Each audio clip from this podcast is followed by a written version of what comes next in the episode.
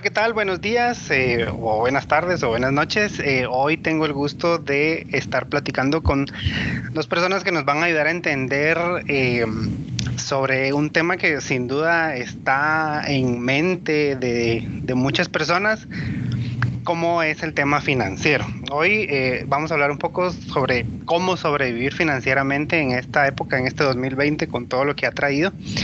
Eh, y para eso eh, hoy me acompaña Ana Contreras. Ella es asesora legal de la gerencia de competitividad de Agexport.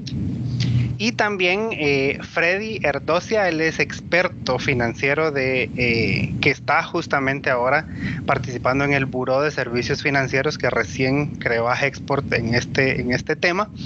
Eh, él tiene ah, experiencia de, de, muchos años, 20 años más o menos, dedicándose y trabajando en el sector bancario y más o menos la misma cantidad, él me contaba hace un momento, asesorando a mi pymes. Así que pues empezar con Ana primero para ir eh, en orden primero a las damas. ¿Qué tal Ana? Eh, ¿Cómo estás? ¿Cómo, ¿Cómo te ha ido en esta, pues ya más de 100 días en cuarentena? Eh, ¿Cómo ha sido la experiencia también trabajando desde casa? ¿Cómo, cómo has visto a las empresas? Con, que nos empezaras contando un poco de eso. Gracias, hola Pablo, ¿qué tal a todos? Es un gusto saludarlos, pues definitivamente la, la, vida de todos cambió. Ahora pues estamos un poco más encerraditos, ¿verdad? Y en, y pues trabajar desde casa pues definitivamente hace que podamos responder a requerimientos en forma más expedita, eh, que podamos estar disponibles mayor tiempo también. Eh, facilita en cuanto a, a, la calidad ¿verdad? de vida, a estar cerca de nuestros seres queridos, a poder, digamos, estar más cómodos prestando nuestros servicios. Sin embargo, también, eh, pues sí genera mayores expectativas, mayores demandas, ¿verdad?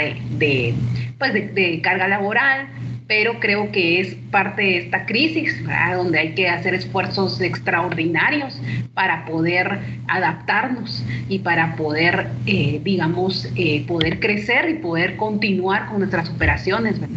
Es bien importante, pues, todo lo referente a poder implementar nuevos mecanismos y nuevos eh, lineamientos de cumplimiento en las empresas eh, y en lo personal también, ¿verdad? Para poder pues estar listos para esta nueva normalidad o realidad, ¿verdad? Que nos está tocando vivir.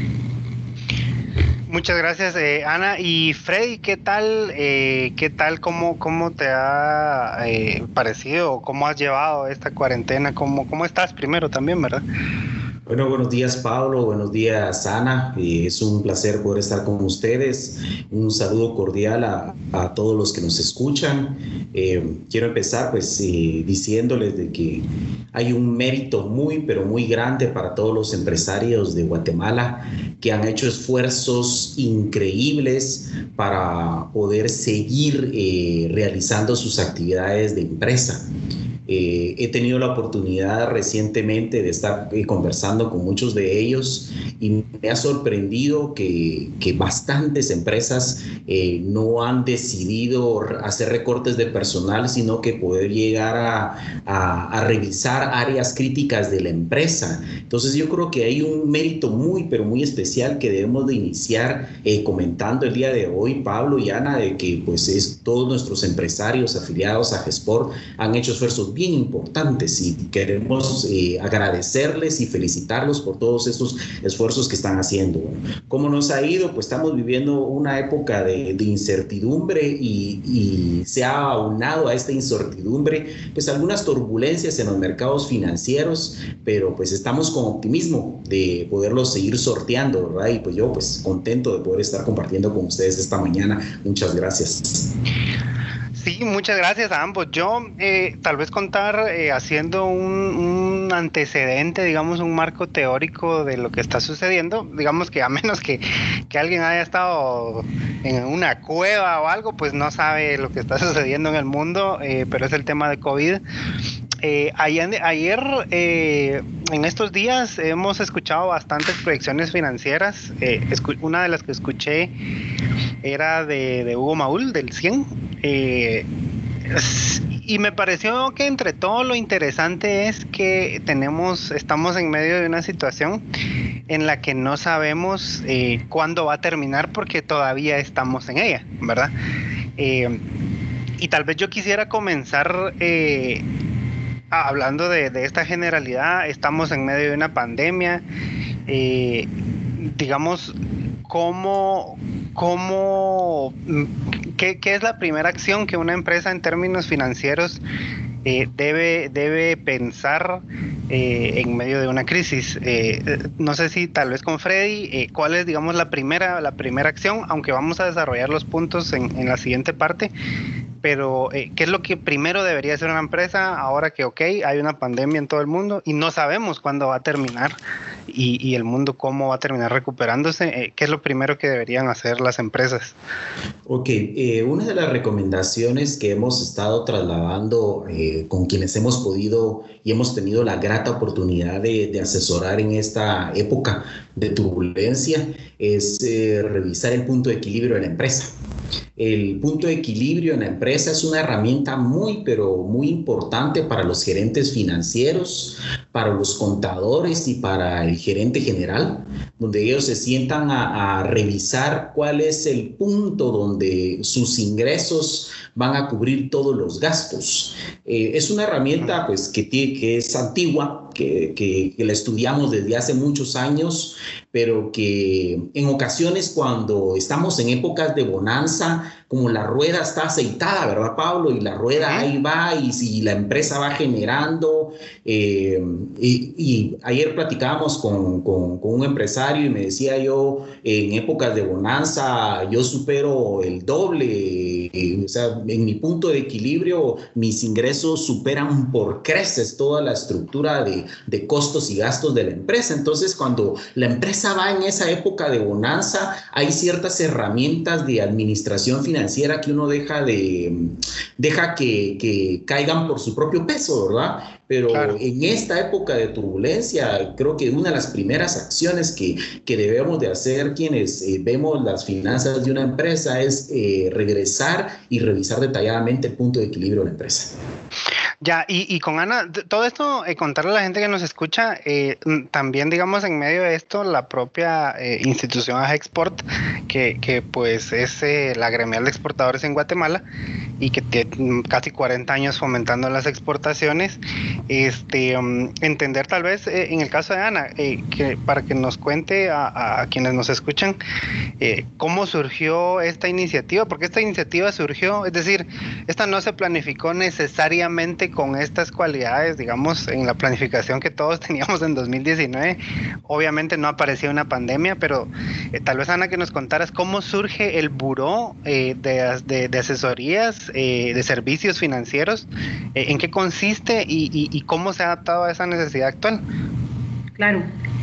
Bueno, pues sabemos que en esta crisis, sobre todo, la dinámica de funcionamiento y la forma de operación de las empresas eh, ha cambiado debido a, a pues toda a la suspensión de, de, actividades, ¿verdad? Al estado de calamidad.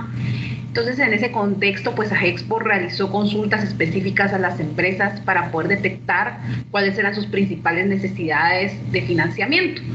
Y pues se llegó a la conclusión que definitivamente la mayoría sí requieren, ¿verdad? Eh, líneas de crédito para poder, digamos, apalear esta crisis, afrontar esta, las dificultades y en rubros también como capital de trabajo para poder innovarse, soportar pérdidas, ¿verdad? Eh, también pagar deudas y el cumplimiento también de obligaciones fiscales o incluso algunas nos dijeron que hasta para el pago de nóminas. Entonces, eh, actuales hay otras por, por otro lado que están con créditos y que necesitan pues negociación y procesos de reestructuración de estas deudas, ¿verdad? Entonces, pues eh, Export siempre ha estado eh, velando porque los exportadores en estos momentos más que nunca se sientan acompañados y apoyados y por eso surge esta iniciativa, ¿verdad? Eh, pues parte de estas acciones para poder eh, promover y fortalecer esta reactivación económica del sector exportador de las pymes, pues se desarrolló un proyecto, ¿verdad? este proyecto institucional de asesoría y acompañamiento financiero eh, especializado, ¿verdad? Porque pues eh, con, con, expertos en los temas para que las empresas puedan gestionar y obtener este financiamiento de deuda y también poderlos vincular a las distintas alternativas que ofrece el mercado, para lo cual también nos estamos acercando con entidades del sistema bancario nacional y otras fuentes que hemos identificado para que podamos obtener y negociar, digamos, eh, beneficios eh, para las pymes eh, y poderles dar esas alternativas financieras efectivas para su capitalización. Gracias, excelente. Pues vamos a hacer una primera pausa y así regresamos y vamos a hablar, porque obviamente lo que queremos, la, la, oportunidad que tenemos a través de este podcast es ya dar algunos de esos consejos muy prácticos eh, para las empresas, para las MIPIMES, para emprendedores. Así que vamos a hacer una, pausa de unos segundos y regresamos para continuar hablando con eh, dos expertos eh, en el tema financiero. Así que hacemos la pausa y regresamos. ¿Sabías que...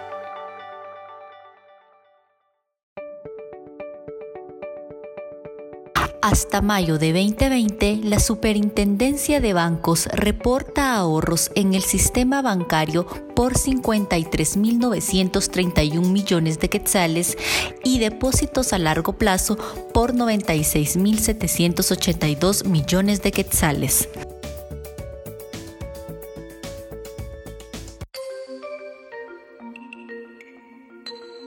Continuamos con el tema central Viaje Export Podcast.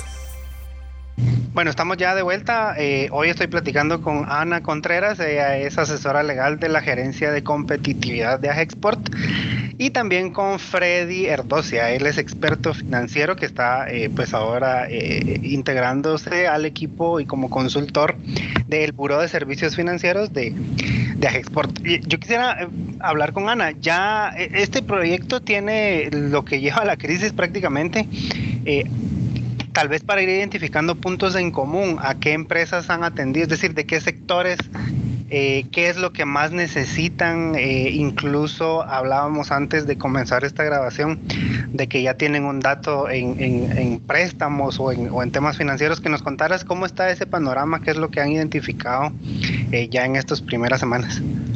Con gusto. Pues bueno, parte de los servicios del buró con los que estamos, eh, hemos iniciado a trabajar es con esa evaluación financiera inicial para poder conocer cuáles son esas necesidades específicas, la forma de operación de las empresas, identificar sus brechas y áreas de mejora y poder recomendarles eh, cuáles son los pasos, las acciones que deberían incorporar. Eh, y pues poderlos también vincular en algunos casos ya con las, con las entidades financieras. Sí, hemos atendido alrededor de 51 empresas, para pymes, eh, en su mayoría, eh, de distintos sectores. Hemos atendido, digamos, del sector agrícola, del sector de muebles y manufacturas, ¿verdad? Que sabemos que, que, el sector de muebles pues es un sector que está ahorita suspendido en sus actividades el sector de servicios, el sector de turismo, que es otro sector que ha sido bastante afectado por el impacto de, la suspensión de actividades y, pues que se ha cancelado todas las actividades turísticas en el mundo. El vestuario de textiles, acuicultura y también incluso empresas de comercio. Eh, alrededor de 35 millones es lo que demandan estos distintos sectores de quetzales. ¿Esto, es en, ¿Esto es en créditos? Sí, en créditos. Eh, y, y, Ana, ¿y qué es lo que más eh, eh, están buscando o, qué es lo que más necesidad tienen las, las empresas? Creo que esto también nos va a servir para que quienes nos escuchan puedan identificarse, ir, ir viendo ahí luces, digamos. Es decir, tienen más problemas de capital, tienen más problemas para inversión, para, para no sé, ¿qué es lo que más les han contado las empresas? Bueno, eh, se han tipificado, ¿verdad? Yo creo que también acá Frey nos puede apoyar bastante, pero digamos en la tipificación de financiamiento hemos detectado que eh, en su mayoría ¿verdad? ya tienen préstamos y necesitan más financiamiento. Eh, también hemos, hemos detectado que hay otras, pues que, digamos, eh, por decirte, de, todas las que hemos eh, diagnosticado, hemos detectado que un 55% son estas, ¿verdad? que ya tienen un crédito, necesitan financiamiento, y un 27% es que quieren un nuevo financiamiento por toda esta situación para poder afrontar esta crisis. ¿verdad? Otros, por otro lado, ¿verdad? tenemos pues un porcentaje también, un 4% aproximadamente, con préstamos que requieren reestructurar y negociar ¿verdad? por las condiciones y porque en este momento no tienen, eh, digamos, no pueden soportar el pago mensual de estos créditos, ¿verdad? las cuotas. Em, entonces, ¿qué es lo que nosotros hemos detectado? Eh, en esto, ¿verdad? Y yo creo que también acá, pues, Frey nos puede eh, ampliar la información, ¿verdad? Sí, tal vez Freddy eso, eh, comenzar, eh, ¿qué, es lo que eh, les están diciendo los empresarios, emprendedores, mi pymes, de todo tipo, ¿verdad? en esta situación cuando les contactan, ¿qué es lo que más les, les está afectando? Ok, listo. Eh, hemos podido conversar con bastantes de ellos, pues ya poco más de medio centenar de, empresas atendidas en estos últimos dos meses y pues hay un común denominador y es que la, depresión de los ingresos ha complicado hacerle frente a, a, toda la estructura de costos y gastos de la empresa. Entonces, lo más común que se ha identificado es el requerimiento de capital de trabajo. Ok entiendo. Y em, ya, digamos, para entrar en materia, eh, ¿qué es lo que, eh, si pudiéramos hablar de cómo sobrevivir financieramente, eh, cuáles son, digamos, esas, esos consejos que, que, ustedes tienen para, para las empresas? ¿Cuál es el primer punto, digamos?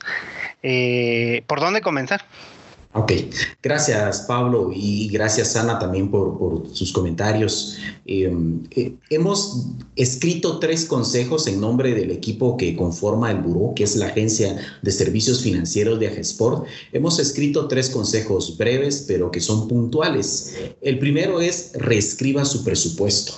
¿Por qué? El nombre del juego ahorita es costos versus ingresos. En estas asesorías, pues, eh, han habido algunas empresas de actividades económicas, pues, que se han visto beneficiadas con, esta crisis, porque, pues, no todo es malo. Hemos encontrado algunas dedicadas a la salud, algunas dedicadas a temas de, de químicos, de la industria alimentaria también, inclusive atendimos a una eh, industria alimentaria que, que, está inclusive requiriendo préstamo, eh, capital de, para, básicamente para expandir sus operaciones. Entonces, hemos encontrado de las que les está yendo, les está yendo muy bien, inclusive está llegando a, ampliar su, su, capacidad instalada y por lo tanto, pues generando más, eh, más empleo.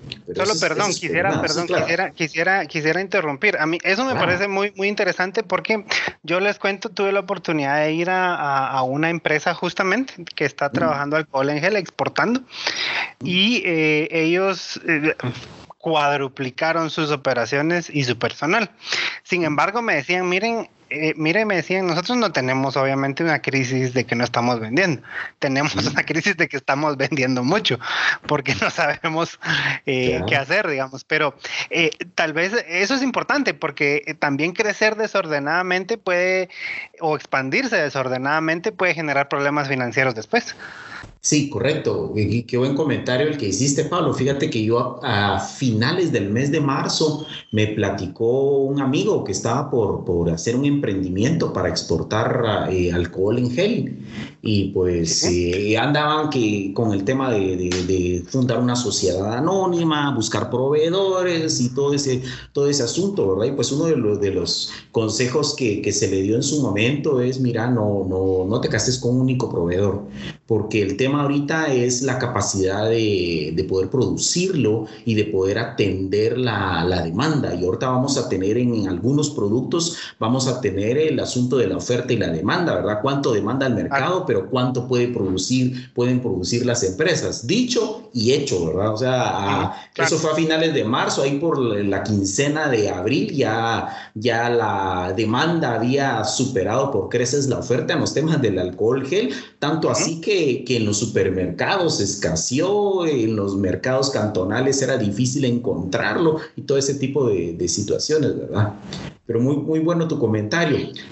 Claro, solo, perdón, entonces hablamos primero, eh, para ir comprendiéndolo, es reescriba sus ingresos. Su presupuesto. Su presupuesto, perdón. Su presupuesto, así es. Cuando hablamos del presupuesto, entonces tenemos que hablar de, de toda la estructura de costos e ingresos de la empresa, ¿verdad? Cada uno se sienta generalmente allá por el mes de octubre. Hay empresas muy disciplinadas que desde el mes de octubre empieza su planeación estratégica.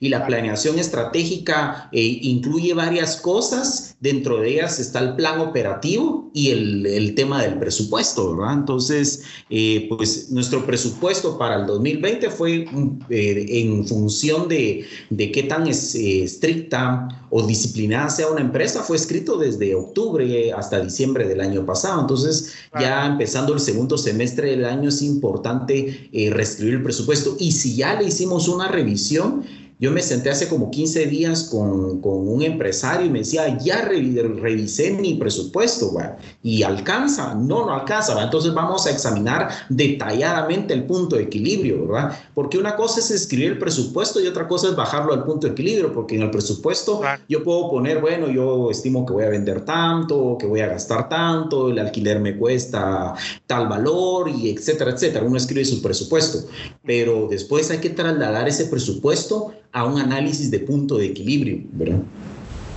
Ok, em, ese es el primer punto. Vamos entonces, son tres, ¿verdad? Vamos con el siguiente. Eh, eh, por supuesto, Ana, eh, estamos en una charla, así que en cualquier momento seguramente que Ana nos, nos interrumpe para, para unirse también a esto. Claro. ¿Cuál es la, la, el segundo punto entonces para sobrevivir financieramente? Ok, antes de pasar al segundo punto, me gustaría citar una frase de Seneca, que él decía hace, hace muchos años, decía, compra solo lo necesario, no lo conveniente. Lo innecesario, aunque cueste un céntimo, es caro. Cuando yo leía esa frase y lo contextualizaba a nuestra realidad eh, ante la crisis de COVID-19, decía yo, eso se ajusta exactamente a yo tengo que sentarme, yo le llamo de esta manera, yo tengo que sentarme a la mesa de dibujo Poner una hoja en blanco en mi mesa de dibujo. A mí me encanta dibujar, me encanta usar lápices. Cuando quiero diseñar ideas, me siento con una hoja en blanco. Agarro mi lápiz, mi borrador, mis sacapuntas, lo pongo sobre la mesa y a dibujar se ha dicho. Ahora bien, pasémoslo esta alegoría, pasémosla al tema financiero. Tenemos que sentarnos a la mesa de dibujo, ver si estamos comprando solo lo que es vitalmente necesario, porque el nombre del juego es costo versus ingresos y deben de permanecer únicamente aquellos gastos que generan ingresos. Por ejemplo, los costos variables, cuando hablamos de la producción, los costos variables están intrínsecamente relacionados con el producto que estoy eh, procesando, que, que, estoy fabricando, que estoy embalando. Entonces, el costo variable, aún el costo variable se puede revisar. ¿Por qué? Porque el costo variable, ¿de quién depende el costo variable? Eso viene de mis proveedores y, quiero, perdona Pablo que no pase al segundo punto, pero cuando, vamos hilando la conversación me acuerdo de casos reales. Claro, y son muy eh, útiles, por supuesto.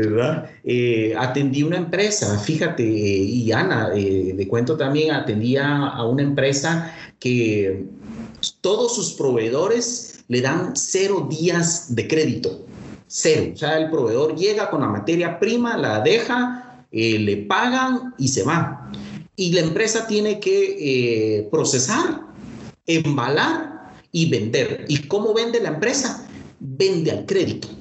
30 ah, y hasta 45 días de crédito una vez entregada la, perdón, la orden, ¿verdad? O sea, le recibió la orden de compra, eh, procesó, embaló y, entregó. Entonces, cuando nos pusimos a revisar con esa empresa lo que en finanzas se le llama el ciclo operativo, ellos tienen un grave inconveniente y no solo una, he encontrado varias de ellas con este tema de que sus proveedores no le dan crédito, pero ellos sí le dan crédito a sus clientes. Entonces, regresemos a revisar el presupuesto, es otra vez, ¿verdad? En esta, situación, solo los gastos que generan ingresos deben de permanecer. El costo variable es algo que es intrínseco a mi producción y obvio no lo puedo quitar, pero sí lo puedo revisar. Ahora, ¿cómo asociamos esto que les digo ahorita con el tema de proveedores? Porque le decía yo a varios de esos empresarios que atendió, le decía yo, mire, tiene que sentarse a negociar con sus proveedores. Y creo que la, crisis que estamos viviendo es ad hoc, porque le puedo decir al que me lleva, por ejemplo, alguien que produce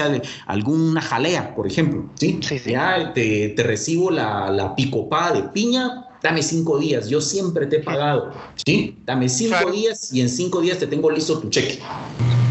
¿Ya? Ahora, uno dice cinco días, sí, pero cinco días cuando lo llevamos al flujo de caja de la empresa, son cinco días menos de, autofinanciarme, cinco días menos de, tener que esperar que me paguen mis clientes. Esos pequeños toquecitos, decía un amigo por ahí, esos pequeños golpes de tuerca que le va dando uno al tornillo, van haciendo que la, maquinaria de hacer negocios eh, pueda irse ajustando, ¿verdad? Y podamos ir encontrando ciertas holguras. Yo tengo, yo tengo una, una duda, perdón, y para ambos es la pregunta. digamos, ¿qué pasa si hay una empresa que por la naturaleza de su trabajo, por ejemplo, eh, una, una empresa que, que, tal vez es un hotel, por ejemplo, o una arrendadora de vehículos, o, alguien que trabaja, eh, eh, por ejemplo, generando productos audiovisuales con cámaras y esto? ¿Qué pasa si efectivamente tiene una dificultad para generar ingresos, pero para mantener sus costos eh, es recomendable, por ejemplo, eh, ok, voy a vender una parte del equipo, eh, lo pregunto porque lo que sucede es que cuando termine esta crisis, porque efectivamente en algún momento o va a terminar o vamos a adaptarnos, etcétera, eh, cuando los clientes regresen, pues no van a tener con qué producir. Eh, ¿qué, consejo podrían dar ustedes para estas empresas que están ahogadas, digamos, porque no están, no, no tienen productos esenciales, vamos a decirlo? ¿qué, qué, qué sugerencia puede haber ahí? ¿Qué alternativa puede haber ahí? Ok, voy a, empezar yo si, si, gusta Ana y usted me puede interrumpir en cualquier momento hoy. Eh, bueno, eh, decías Pablo de un tema de, empresas que hacen audiovisuales. Bueno, ejemplo. Eh, voy a, voy a comparar la empresa de audiovisuales con una empresa que comercializa. Oyes, Pablo. Sí, ¿Por qué? Porque hará un par de semanas atendió una, una empresa que comercializa y tiene varios locales. Te voy a dar un número cualquiera, tiene 10 locales, ¿sí? 10 locales distribuidos en varios centros comerciales, no todos en centros comerciales, otros en algunos puntos estratégicos de, de, Guatemala, según el segmento de clientes que esté atendiendo con el producto que comercializa. Yo le decía, bueno, tenés, tenés 10 locales, muy bien, ¿cuántos tenés cerrados? Tengo 9 cerrados. ¡Wow!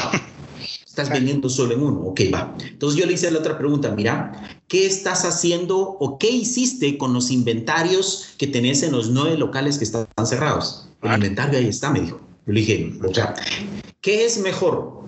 Tomar inventarios que están muertos, que están inamovibles, que que están en el número, si hablamos del balance general, están cargando mis inventarios en el balance general como algo que, que, que es semilíquido en la empresa, ¿sí?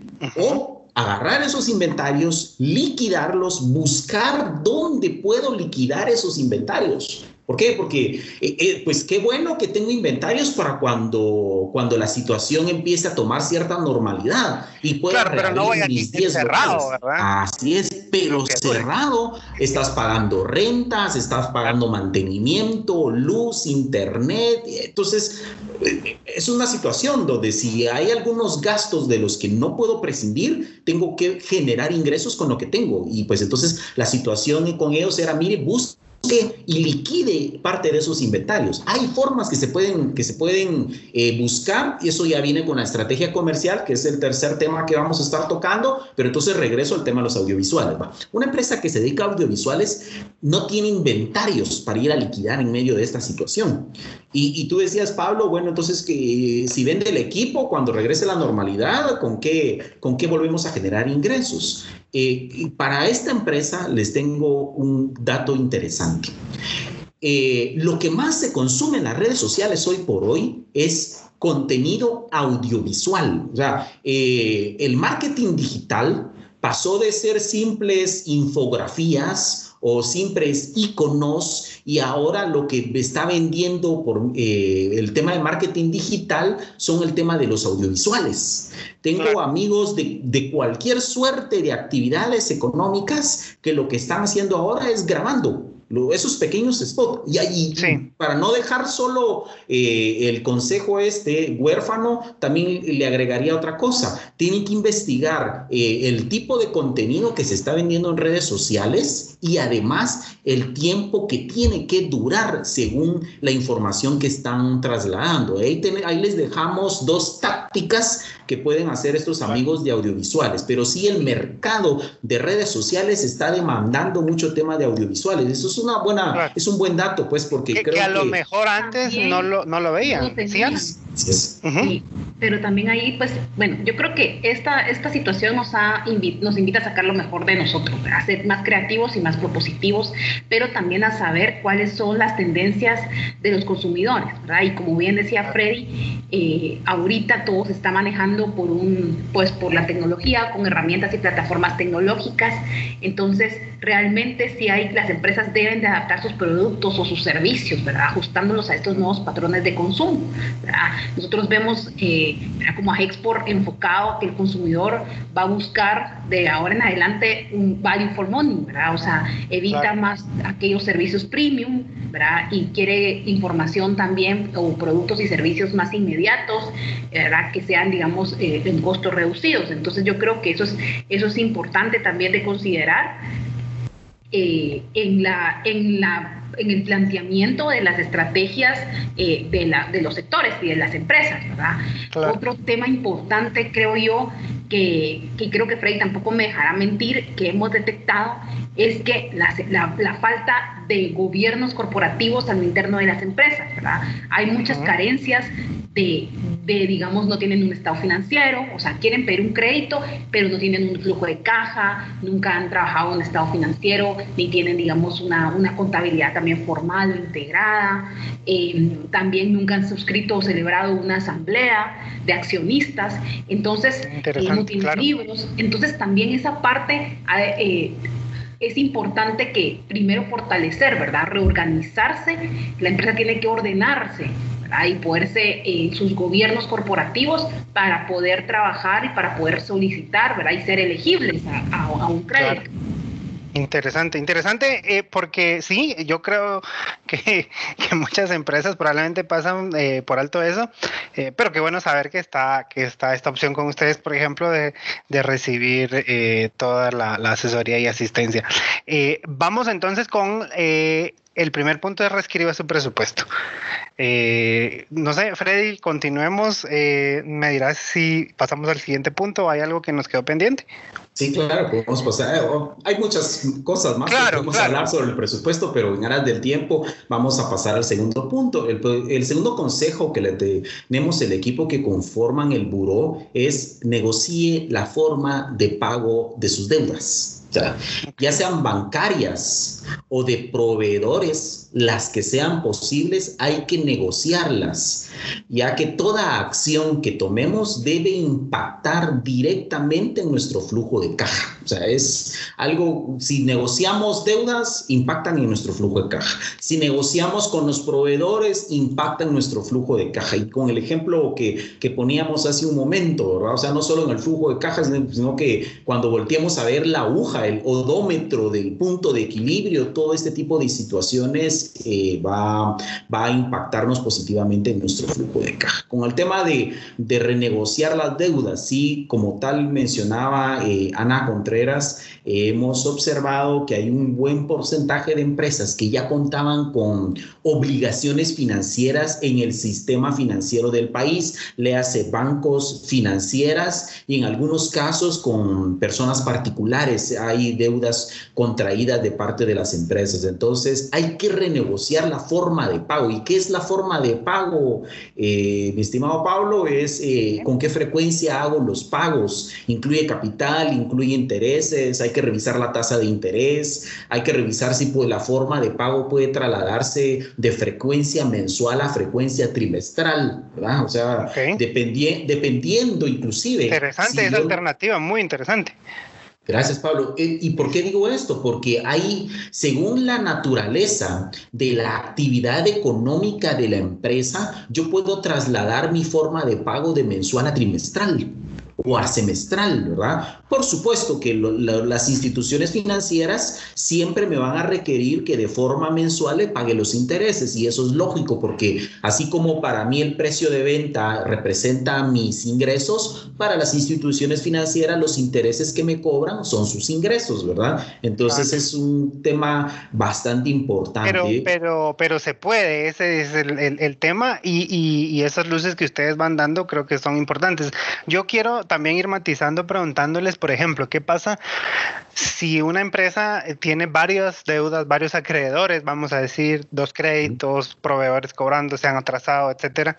Eh, ¿Qué es lo que, eh, hablando de reestructurar deuda, qué es lo que ustedes recomiendan, digamos, negociar con cada pequeño, a quien se le debe, con cada pequeño proveedor, o hacer un crédito grande para unificar la deuda? Eh, ¿Cuál es el consejo, digamos, si ya en este momento una empresa se ve o un emprendedor se ve muy endeudado, digamos, de varios frentes que les están llamando, cobrando, etcétera?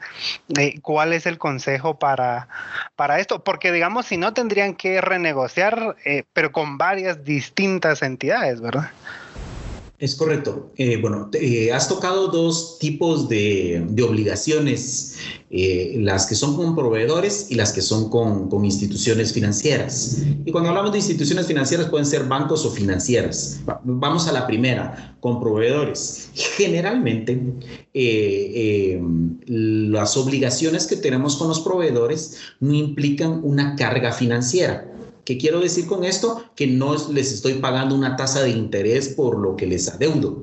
Entonces, eh, trasladar deudas de proveedores y, adquirir un préstamo para pagarle a los proveedores financieramente sí es un poco contraproducente porque paso de una deuda que no tenía un gasto financiero implícito a así tener una carga financiera implícita, ¿verdad? Entonces, lo mejor es eh, renegociar con, con, aquel acreedor, ¿verdad? Con ese proveedor, eh, eh, mejor uno por uno, ¿verdad? Hay que buscar un periodo de gracia, inclusive, no sé, yo, se me ocurre algo ahorita, o sea, si yo tengo cinco proveedores y a un quinto eh, de los cinco, eh, al número cinco, valga la redundancia, a él no le, no le debo, pero al número cuatro sí le debo, le puedo negociar con el número cuatro. Mira, te voy a duplicar el cupo de compra, pero dame más días de crédito. O sea, le dejo de comprar al número 5 que no le debo, pero voy, a, me, voy y me siento con, con, el número 4 y le digo, mira, voy a incrementar mi compra contigo, ¿verdad? pero, pero, pero dame holgura. Ok. Ahora, por el lado de los bancos, eh, miren, yo trabajé bastantes años en bancos, tuve la suerte de, recorrer tres bancos en el sistema financiero. Eh, los bancos eh, están ante una situación compleja en este momento. ¿Por qué? Porque en el mes de marzo el Ejecutivo anunció que yo como deudor podía acercarme a diferir la cuota de marzo y de abril.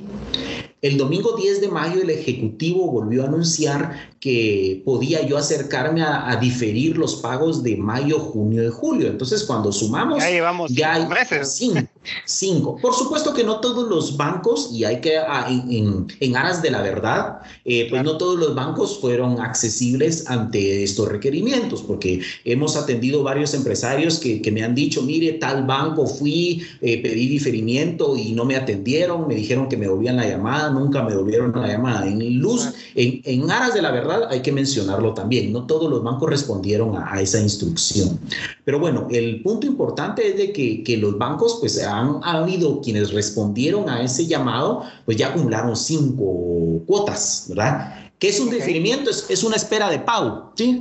Eh, Pablo, yo te tengo que pagar ahorita en julio, no te voy a pagar ahorita en julio, te pago en diciembre. Lo que te tenía que pagar en julio, te lo pago en diciembre. Ese es un diferimiento, ¿verdad? es decir, eh, no, es eh, una exoneración del pago que probablemente en algún momento pudo haberse percibido así. es decir, tenemos que pagarlo, ¿verdad? así es. Buen punto, Pablo. no es una condonación de deuda, no es te perdono la cuota, es te la traslado para otro mes que, que podamos contractualmente dejarlo por escrito cuando me vas a pagar esta cuota que no me puedes pagar ahorita, ¿verdad? Que de pronto podría ser una medida a implementar con mis acreedores, ¿verdad? Con aquellos proveedores que les tengo deuda, decirle, mira, te voy a comprar el doble, pero el pago que te tengo que hacer en el mes de julio, pásamelo para diciembre y en diciembre te pago lo que te tenga que pagar en diciembre y lo que tenía que pagar en julio y yo te prometo, pues, comprarte más, para, para terminar de complementar el punto anterior. Regresando al tema de los bancos, ¿con qué banco reestructuro mis deudas? Con el banco que tengo la deuda. Punto número uno, ¿por qué? Porque los bancos han dejado de hacer lo que se le llama en la banca shared wallet, o sea, la, cartera compartida o la billetera compartida. Decía un mi maestro de economía en la universidad hace muchos años, ¿verdad? El, eh, para mí 100 quetzales en la bolsa derecha vale lo mismo que, la, que si me lo saco en la bolsa de derecha y lo meto en la bolsa izquierda, ¿verdad? cuando lo vemos, cuando lo vemos eh, en el tema de, de, un banco, entonces el, yo le debo los 100 quetzales al banco y ahorita los tiene en la bolsa derecha. Entonces, ¿qué es lo que va a hacer? Se los va a sacar de la bolsa derecha y se los va a meter a la bolsa izquierda.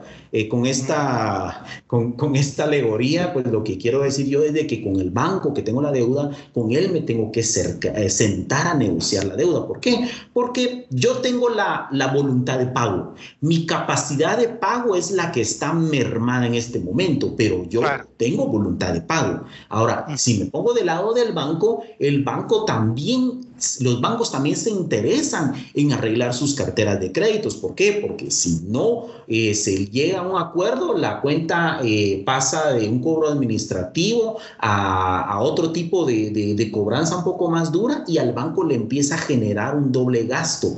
No logro recuperar lo que me debe y tengo que sacar de, otras cuentas para demostrarle a la superintendencia de bancos que estoy listo para enfrentar las pérdidas. Entonces... Es decir, el banco, eh, vamos a decirlo así, también está interesado en renegociar la deuda. Es correcto, así es. Así es.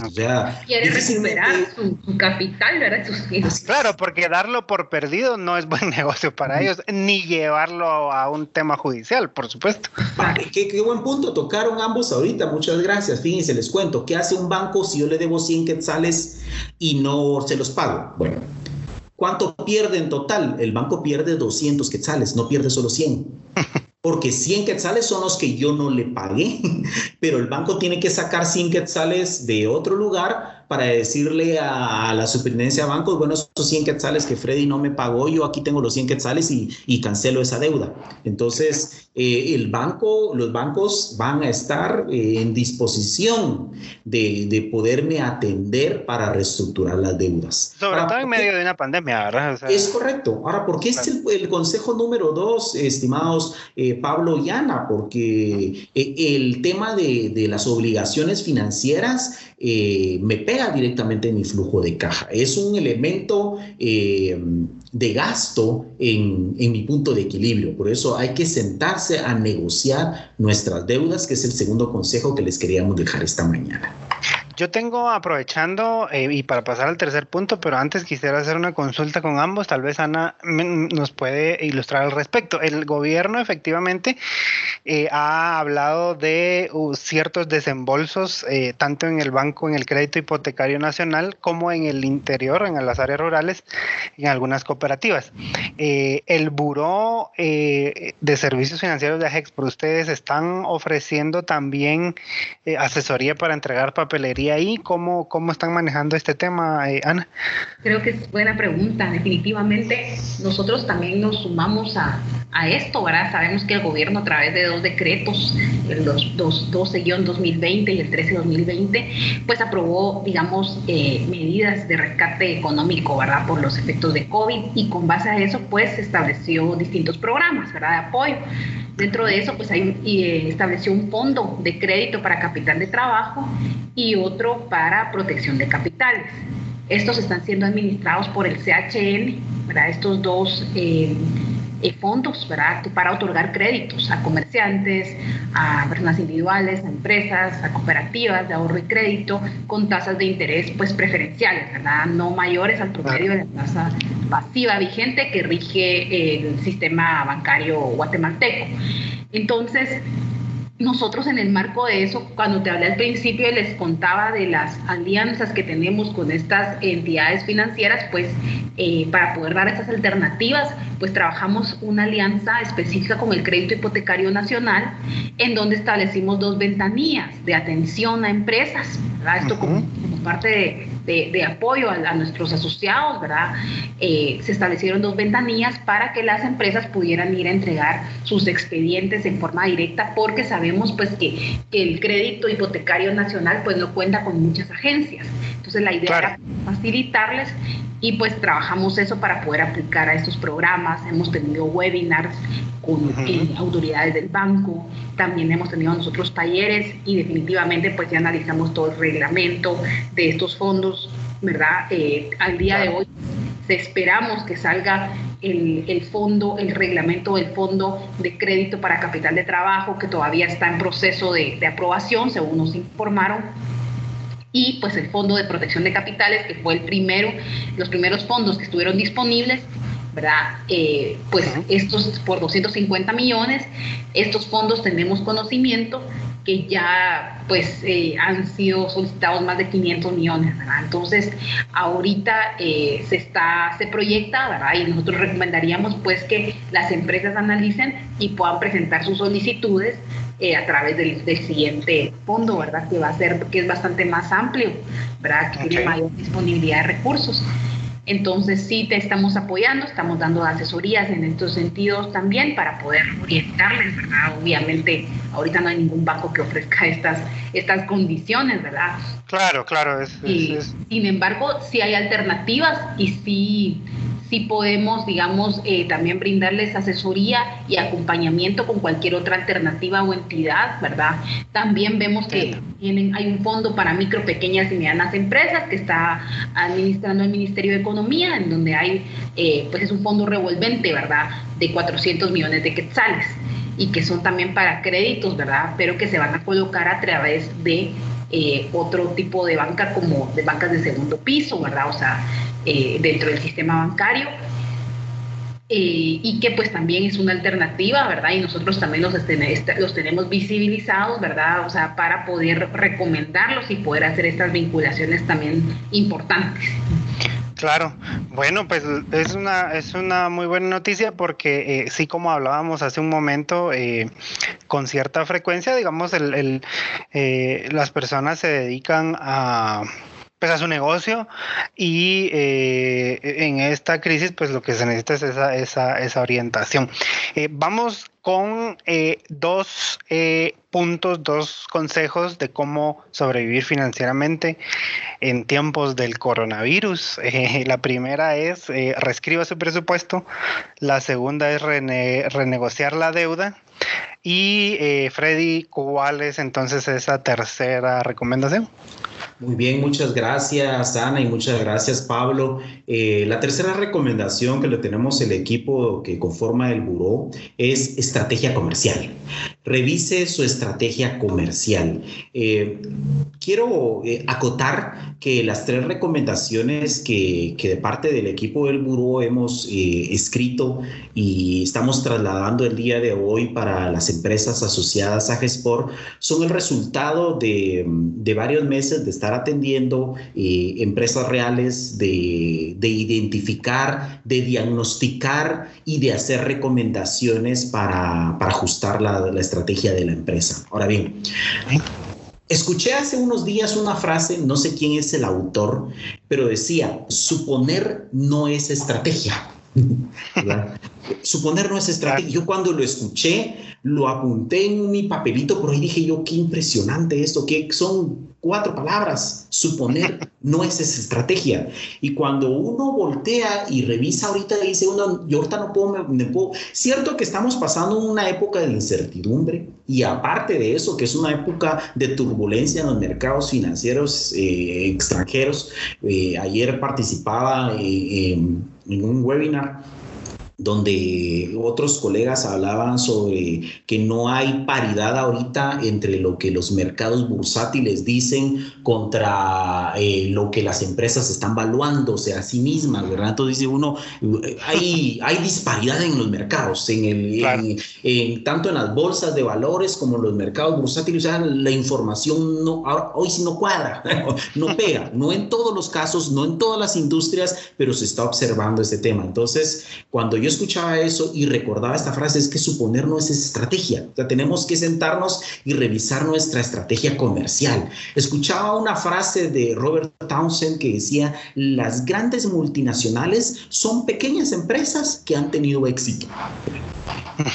Doy gracias a Dios que durante los últimos 20 años he tenido la oportunidad de acompañar a pequeñas y medianas empresas desde la parte de sentado detrás de un escritorio de un banco, pero también en el campo, también revisando, visitándolas, escuchándolas. Y eh, quiero decirles eh, de esta cuenta que consideren nuevas alianzas comerciales. Este consejo que les tenemos de revisar su estrategia comercial es porque identificamos empresas que tenían el potencial de hacer alianzas comerciales. Eh, atendí una empresa dedicada a los plásticos y me decía, mira Freddy, fíjate que que mi producción no se da abasto. O sea, qué buena noticia, ¿verdad? Ok, claro. listo.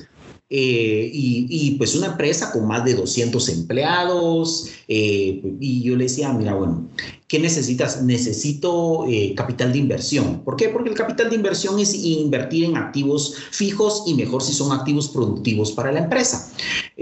pero cuando uno habla de finanzas, no necesariamente inyectar más activos en la empresa va a mejorar mi rentabilidad. ¿Por qué? Porque si yo invierto un millón de quetzales, en la empresa este año, eh, esa inversión tendría que traer, eh, eh, con el permiso de Pablo y de Ana, voy a hacer un poco coloquial, voy a hacer, voy a, hacer mi primer coloquio del día. como, dice, como decían los abuelitos, ¿verdad? Cada niño trae su pan bajo el brazo. Y cuando yo lo traigo esto al tema que estamos comentando es cuando yo invierto un millón de quetzales en comprar maquinaria para elevar mi producción, es probable que mis utilidades se vean incrementadas. O yo tengo una alta probabilidad de mejorar mis utilidades y lea las utilidades como mi ganancia, pero no necesariamente la rentabilidad de los activos de mi empresa va a crecer. Entonces, ahí uno se ve en una situación dual. Bueno, ¿qué hago? Eh, ¿Mantengo las ganancias actuales que me dan una rentabilidad sobre mis activos? ¿O bien incremento mis activos, mejoro mis ganancias, pero soy consciente que la rentabilidad sobre mis activos no necesariamente va a crecer. ¿Verdad? ¿Por qué digo esto? Porque esta empresa de plásticos que estaba atendiendo, yo le decía, bueno, entonces ya consideraron, eh, perdón, les, hice una pregunta, bueno, ustedes son de cierto tamaño y dedican y fabrican ciertos plásticos. ¿Hay más empresas que se dedican a lo mismo de ustedes? Sí, las conocemos, va. ¿Y son más grandes o son más pequeñas que ustedes? Pues, pues conocemos un par que son, pues, un poco más pequeños que nosotros. Ok, vayan y cómprele su producción. Y me preguntan, ¿cómo así? Sí, mira, pues porque supongamos que, el, el, envoltorio que estás vendiendo lo estás vendiendo a 10 quetzales, ¿sí? Para hacer números fáciles, lo vendes a 10 quetzales. Ese envoltorio te costó producirlo 7 quetzales. Ahí te ganaste 3 quetzales. Lo produje en 7, lo vendí en 10, me gané 3. Muy bien, como necesitas, como la demanda está sobrepasando tu producción, anda con esas dos empresas y comprarle su producción. ¿Por qué? Porque lamentablemente pues no todos tienen eh, el relacionismo para conseguir clientes más grandes o no pueden eh, evidenciarle a, clientes más grandes que tienen mayor capacidad de producción. Esta, esta empresa que les estoy hablando ahorita, con un muy, muy buen nivel de producción, logra atraer clientes grandes. Las otras dos empresas con un menor nivel de producción atraen clientes más pequeños. Entonces, como la grande está trayendo más clientes, entonces ve y haz alianzas con esas otras empresas. O sea, no, no se necesita de que el pez grande se come al pequeño. O sea, no todo en el mundo es una, una suma cero, ¿verdad? De que si yo gano, tú pierdes. No, también hay, también está el, win to win, ¿verdad? Ganemos ambos, ¿verdad? Entonces, en ese sentido, eh, parte de las estrategias comerciales que le damos a esa empresa es ve y cómprale su producción. ¿Por qué? Porque si te cuesta producirlo 7 y lo vendes a 10, con él, él te lo va a vender a cuánto? Te lo va a vender a 9.20, ¿verdad? Y te vas a ganar 80 centavos ahí. ¿Y cuál, ¿Y cuál es el hitazo en este, en, este juego, mi, mi, estimado Pablo Llana? Es de que, que yo me gano 90 centavos sin haber invertido ni un centavo de mi bolsa y sin haber incurrido en toda la estructura de costos variables y costos fijos de la empresa.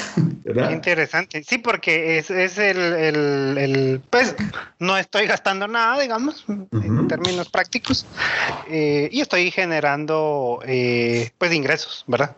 Eh, concretamente, obviamente hablando en, en, esta época de crisis, ¿verdad? en, en, concreto. Vamos a hacer una revisión rápida entonces. El primer consejo es reescriba su presupuesto. Eh, ¿verdad? Evaluar eh, cómo están los ingresos y los egresos para tener un mapa, ¿no? Claro de qué es lo que está sucediendo. Eh, luego renegociar las deudas, que para eso ya hablábamos, hay diferentes alternativas. Y la última, el último consejo hoy es revisar la estrategia comercial eh, que entendería yo, además de estas alianzas, obviamente hablamos del modelo también de negocio, lo que hace un momento mencionábamos, eh, hemos visto de hecho esas transformaciones, empresas que tal vez nunca tuvieron servicio a domicilio, ahora lo tuvieron que implementar. Eh, es decir, toda la parte comercial hay que cambiarla porque también es parte al final de un tema económico, ¿verdad? De sobrevivencia en este caso. No sé si hay algo sobre este punto, sobre estos puntos que, que quisieran aclarar antes de pasar a la parte final, que es eh, cómo contactarlos. Yo me imagino que quienes nos están escuchando, pues eh, quisieran tener una, una, reunión como esta con ustedes y contarles cuál es la necesidad que tienen y esa es la idea. Para eso es que eh, hicimos este podcast y para eso es que pues está el buró. Pero no sé si hay algo que quisieran agregar a estos a estas recomendaciones antes de pasar a la parte final. Antes solo incluir la de la ordenanza del gobierno corporativo, ¿verdad? O sea, aunque sean una pyme, que tengan sus documentos al día. Creo que también es otro, tip que les podemos dejar hoy, ¿verdad? Sí, sí, no, es importante. Ok. Eh, no sé, Freddy, si hay algo eh, antes de pasar al cierre, sí. Gracias. y antes del cierre, a mí me gustaría agregar un último punto en el tema de la estrategia comercial, Pablo, y es eh, no olvide la motivación y reglas claras para el equipo de ventas. he tenido la oportunidad y he sido invitado en ocasiones por, por, una universidad para, para dar eh, charlas sobre motivación a los equipos de trabajo. Y en este punto, eh, los equipos de ventas son claves, o sea, tenemos que motivar al equipo de ventas y tenemos que ponerle reglas claras para, para que ellos continúen sintiéndose parte importante de la empresa. ¿Por qué digo esto? Porque he tenido comentarios no de las empresas, sino de empresas asociadas a Gesport, sino que de otros amigos de otro tipo de industrias que, que hay equipos de ventas que se han visto desmotivados porque obvio, al haber una depresión de forma generalizada en la economía del país, algunas, algunas actividades han, pues, han ganado preeminencia y otras se han visto deprimidas, ¿verdad? Entonces el vendedor, eh, cuando es el vendedor es el personaje por el cual eh, sobrevivimos todos en las empresas, ¿verdad? Los que no generamos ingresos estamos para hacer el, back, el, soporte del equipo de ventas. Entonces, no quiero eh, terminar esta mm, participación sin decirle eh, motive y póngale reglas claras a sus equipos de ventas. Ok, sí, la verdad es que eh, es, me parece muy, muy acertado porque sí, los equipos de ventas eh, son los que están eh, pues en esa primera línea en eso. Yo ya para cerrar em, quisiera preguntarle a Ana y también obviamente a Freddy dos cosas. Uno, ¿dónde se les puede contactar? ¿Dónde se puede contactar con el buro? Dos, aunque obviamente eh, este servicio surge inicialmente para, los asociados de Agexport, eh, ¿qué pasa si alguien nos escucha y no es asociado? Eh, entiendo que igual el servicio se puede ofrecer, ¿es correcto? En efecto, aunque no sean asociados, ¿verdad? O sea, como, como mencioné, nosotros estamos para poder apoyarles con asesoría, ¿verdad? Específica para su proyecto, para poder, digamos, ver cuál es la mejor forma de presentar su operación a una fuente de financiamiento de inversión, ¿verdad? Ok, ¿y a dónde eh, les pueden contactar las personas eh, si quieren justamente tener esta asesoría con ustedes? Claro, con gusto. Pues primero nos pueden escribir, ¿verdad? Al correo de asesorías.especializadas arroba hexport.org.gt, ¿verdad? Eh, o también eh, pues nos pueden llamar a través de los teléfonos del call center, ¿verdad? 2422-3400. Eh, y pues nos pueden contactar para poder concertar una reunión de diagnóstico inicial, ¿verdad? El cual les comento pues que esto no tiene ningún costo, ¿verdad? O sea, es una evaluación donde se les va a crear un informe, una guía de acceso a financiamiento, ¿verdad? Y se les va a ayudar con las recomendaciones y pasos a seguir. Y si pues requiriesen una asesoría y un acompañamiento más específico en la preparación del proyecto, eh, entonces pues también con gusto podemos darles una asesoría especializada. Ok, bueno, pues la verdad es que creo que está muy, muy claro. Yo pues nada más que agradecerles mucho. Creo que es una, todo lo que hablamos creo que es información muy valiosa eh, para quienes están en este momento pues tratando de literalmente, ¿verdad? De sobrevivir financieramente.